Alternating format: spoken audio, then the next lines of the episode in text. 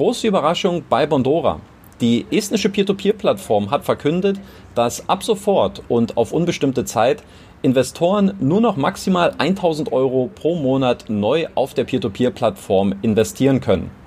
Was sich hinter diesem Argument der Nachhaltigkeit verbirgt und ob es nicht noch andere Gründe gibt, die für diese Entscheidung gesprochen haben, das erfährst du nach dem Intro.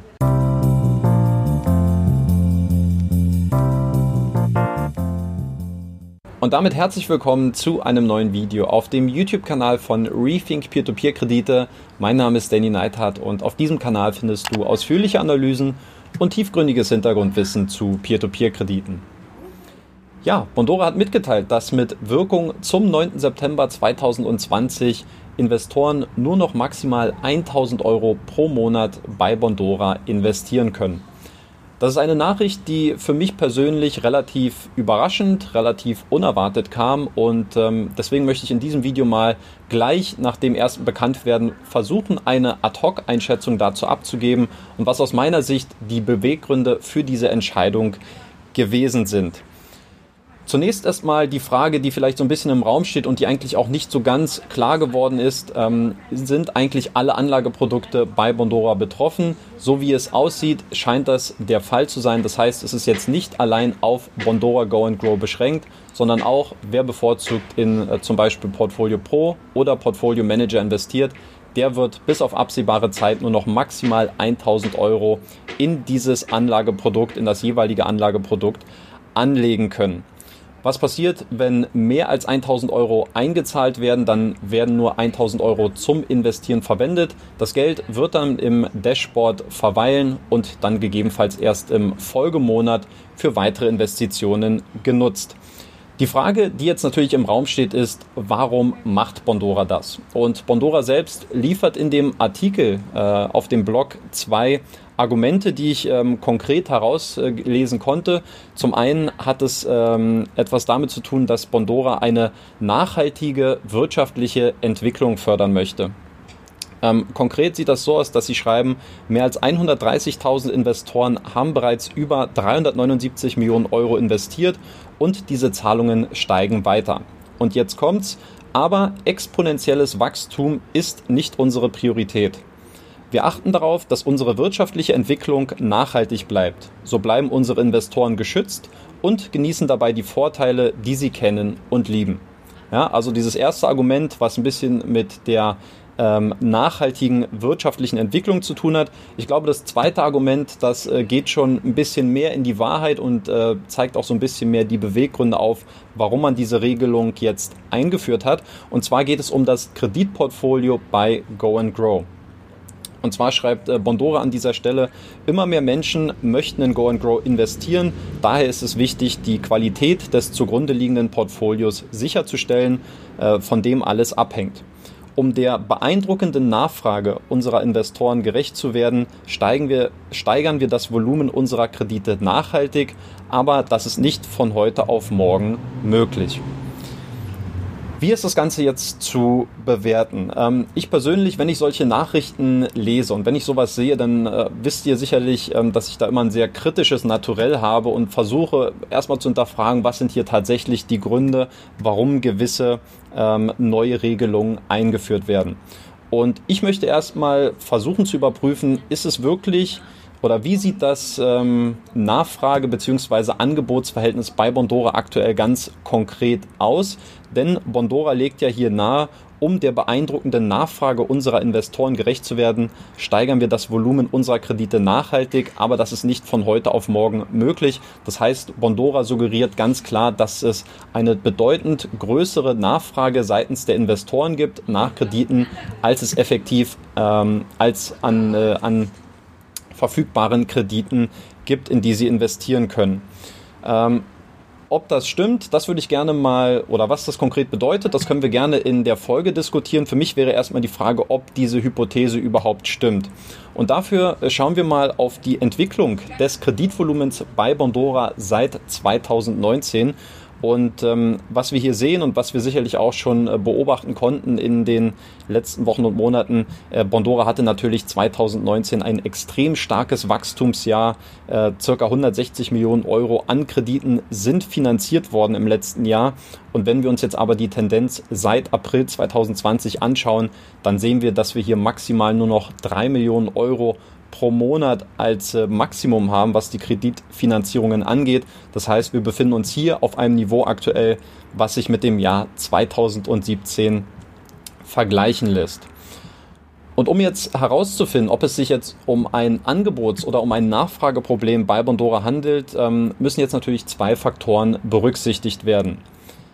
Faktor Nummer eins, ähm, ein Rückgang der Nachfrage der Investoren. Ja, ich denke, das ist komplett normal und es hat ja auch sehr viele Peer-to-Peer-Plattformen seit dem Ausbruch von Covid-19 betroffen, dass einfach sehr viele Investoren Geld von den Plattformen abgezogen haben. Das heißt, es ist natürlich auch äh, eine logische und eine folgerichtige Konsequenz, dass das Kreditvolumen in der Folge sinkt. Man muss jetzt allerdings auch sagen, dass man äh, gewisser oder an manchen Orten und an manchen Plattformen allerdings auch schon eine sehr starke Erholungsphase erkennt. Ähm, ich möchte da zum Beispiel mal Estate Guru hervorheben, die jetzt im August zum Beispiel mit mehr als 10 Millionen Euro an finanzierten Krediten sogar ein neues Rekordvolumen erreicht haben.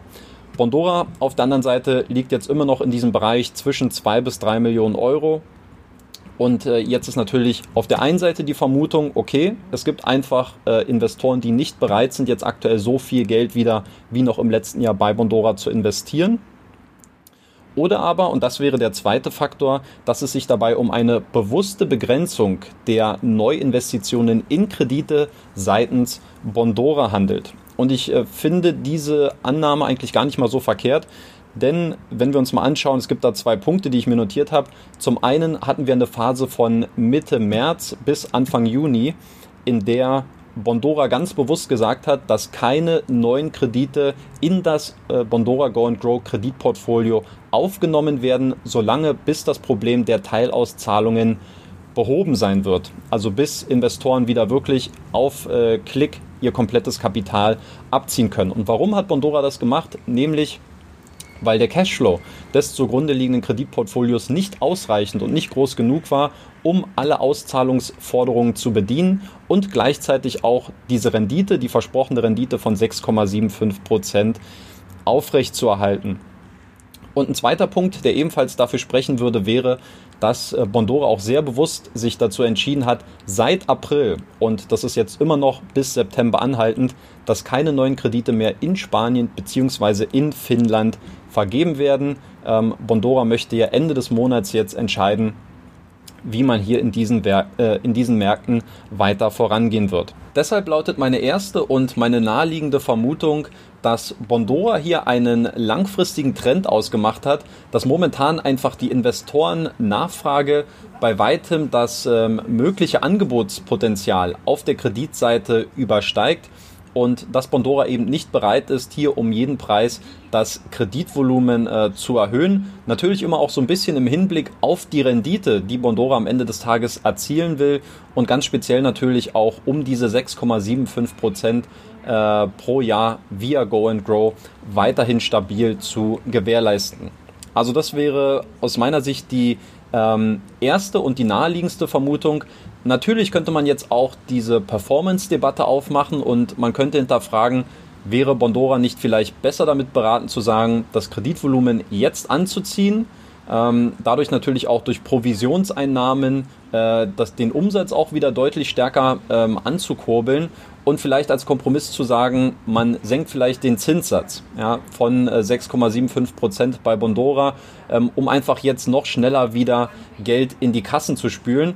Und ich glaube, dass das Potenzial durchaus da wäre für Bondora, um diesen Weg zu gehen. Aber sie haben ja bereits mehrmals betont, dass sie diese Rendite von 6,75 Prozent stabil halten wollen, dass sie nicht daran denken, diesen Zinssatz zu senken. Und ähm, ich finde es auch, ähm, ja, ehrlich gesagt verständlich und auch sehr nachvollziehbar, dass man sich an diesem Versprechen ähm, messen lässt oder äh, sich daran messen lässt. Denn was würde es vielleicht auch für eine Signalwirkung für andere Investoren bedeuten, wenn Bondora auf einmal anfängt äh, zu sagen, vielleicht ist die Performance doch nicht so gut, wie vielleicht auch ähm, an mancher Stelle ver, äh, vermutet wird. Ich äh, teile euch diesbezüglich mal ähm, zwei Artikel in der Videobeschreibung, die ich äh, sehr interessant finde, wo so ein bisschen die Performance auch von diesem Kreditportfolio bei Bondora hinterfragt wird, was ich äh, sehr interessant finde zu, äh, zu lesen. Ähm, aber Bondora sagt ganz klar, äh, vielleicht sicherlich auch im Hinblick auf eine Signalwirkung, dass viele Investoren dann vielleicht auch skeptisch werden äh, und sagen, sorry, aber jetzt für ähm, x Prozent, für 3, 4, 5 Prozent möchte ich jetzt nicht weiter bei Bondora investieren. Insofern ist es ähm, auf der einen Seite logisch, dass Bondora diesen Schritt aus meiner Sicht nicht geht ähm, und ja, einfach sehr nachvollziehbar, dass man an dieser Schraube nicht dreht. Gleichwohl kann man natürlich auch über die Performance des Kreditportfolios streiten. Ähm, zwei sehr interessante Artikel, schaut euch die bitte an. Ja. Also, ähm, um es nochmal zusammenzufassen, naheliegendste Vermutung auf jeden Fall, dass der Trend ähm, bei der Nachfrage sehr stark nach oben geht und das Angebot, ähm, dass da Bondora einfach noch so ein bisschen Zweifel hat, wie sie sich jetzt aufstellen wollen und wie sie jetzt auch ähm, die Kreditnehmerbewertung ähm, ja, wirklich in dieser noch sehr undurchsichtigen Zeit bewerten sollen. Aus Sicht von Bondora muss ich sagen, äh, das ist wirklich jetzt meine Ad-Hoc-Einschätzung. Es ist ein verständlicher Weg, äh, den man jetzt gegangen ist mit diesen 1000 Euro. Denn welcher Effekt entsteht dadurch natürlich auch es wird natürlich jetzt auch deutlich exklusiver wahrgenommen. Ja, also wenn man jetzt weiß, man kann nur noch maximal 12.000 Euro pro Jahr bei Bondora investieren, dann bedeutet das natürlich auch, dass ja eine gewisse Exklusivität entsteht und natürlich auf der anderen Seite, dass äh, man sich auch ein bisschen stärker davor schützt, äh, vor diesem Hopping-Element, ähm, dass Investoren einfach wahllos ihr komplettes Geld abziehen weil sie dann eben auch mit der Konsequenz leben müssen, wenn man vielleicht mal, so wie ich zum Beispiel auch, äh, zu einem gewissen Zeitpunkt 35, 40.000 Euro bei Go and Grow liegen hat. Wenn man alles abzieht, dann wird es äh, ja drei bis vier Jahre dauern, bis man mal wieder theoretisch diesen Wert erreichen kann. Das heißt ja nicht, dass äh, Bondora diese Maßnahmen jetzt für immer durchziehen wird, aber es äh, wird auf jeden Fall dabei helfen, dass auch größere Accounts sich überlegen werden, ob sie wirklich sofort ihr ganzes Geld abziehen wollen, wenn sie eben wissen, dass es eine bestimmte Zeit dauert, um das Geld auch wieder sehr liquide verfügbar zu haben. Und insofern ist dieser Anreiz, diese Schaffung der Exklusivität auch durchaus, durchaus etwas, ähm, was, glaube ich, äh, Bondora auch für manche natürlich jetzt wieder unattraktiv machen wird, weil alles zu langsam, zu statisch sein wird. Auf der anderen Seite werden sich aber gerade auch die größeren Accounts, glaube ich, auch überlegen, ähm, wie viel Geld sie auch tatsächlich mal in einem Notfall abziehen und werden dort die Pro- und Kontra-Argumente für sich abwägen. Also das ist meine erste ähm, Ad-Hoc-Einschätzung zu diesem Thema. Mich würde ähm, sehr stark interessieren, wie ihr das Ganze seht. Schreibt es mir bitte in die Kommentare und äh, gebt mir natürlich auch gerne den obligatorischen Daumen nach oben, wenn euch äh, ja diese Ad-Hoc-Berichterstattung und dieses etwas tagesaktuellere gefällt und ihr meinen Aufwand hier äh, zu schätzen und zu würdigen wisst. Ansonsten abonniert gerne den Kanal. Ich kann jetzt schon mal spoilern, dass am Sonntag meine Analyse des Bondora Geschäftsberichts veröffentlicht wird. Da solltet ihr auf jeden Fall dranbleiben. Und ähm, ich werde euch hier nochmal zwei Videos zu Bondora verlinken, die ihr euch gerne als äh, erweiterte Lektüre, als erweitertes äh, Wissenswerk von mir zu Bondora ansehen könnt.